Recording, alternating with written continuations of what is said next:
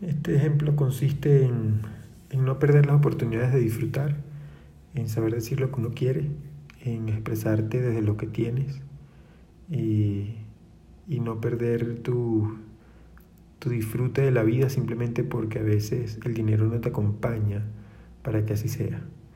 Y cuántas veces a lo mejor te invitan a disfrutar algo estás pensando todo el camino cómo voy a hacer, qué le voy a decir, si me preguntan esto, qué voy a decir, si me toca pagar la cuenta, la, la comida, eh, cómo lo voy a hacer, no tengo suficiente.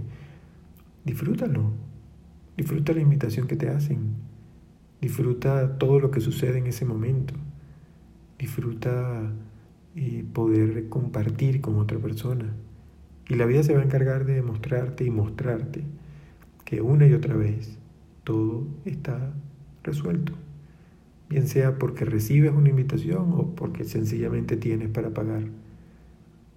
Qué majestuoso es saber disfrutar, saber estar donde quiero estar y sobre todo decir lo que quiero sin pena ajena por el que dirán, porque tal vez mi situación económica es superior o inferior.